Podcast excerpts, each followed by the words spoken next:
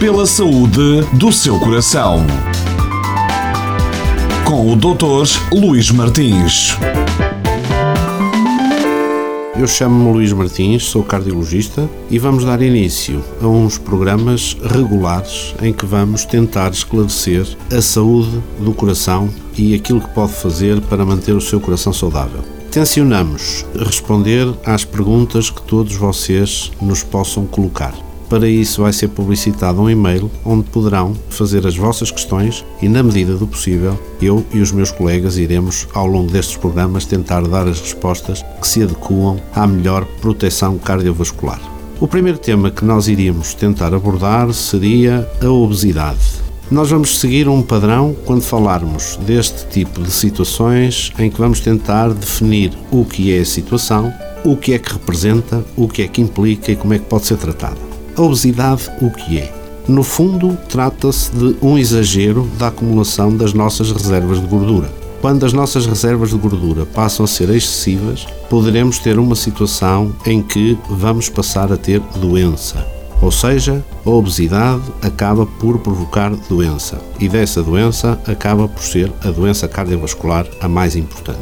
A obesidade acontece essencialmente por dois motivos. Um, porque comemos demais 2 porque gastamos a menos, ou seja, quando temos um desequilíbrio entre aquilo que comemos em termos de calorias e aquilo que fazemos em termos de exercício físico. Se nos queremos manter saudáveis, devemos comer menos calorias e fazer mais exercício físico. Este é um problema individual, mas claramente, atendendo à dimensão que está a atingir no mundo e, sobretudo, em Portugal, passou a constituir um dos principais problemas de saúde pública deste país. Se nós pensarmos do que é que a obesidade pode provocar, eu poderia dizer que tem dois tipos de problemas. Um, tem um problema metabólico, ou seja, a célula gorda produz substâncias químicas que vão provocar doença, como a diabetes, como a hipertensão, como a doença vascular. Dois, o excesso de peso vai provocar problemas mecânicos, ou seja, vamos ter problemas essencialmente articulares e osteoarticulares nem toda a obesidade é muito perigosa.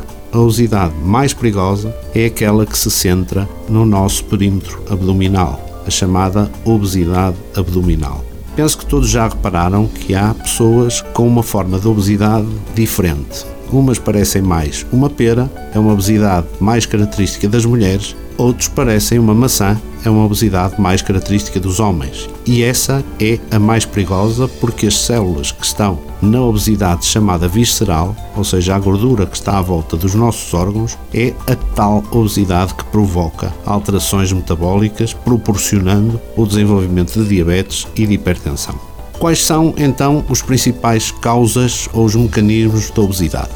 Essencialmente são os estilos de vida, a tal questão da dieta, os hábitos alimentares, normalmente com excesso de calorias, e o sedentarismo.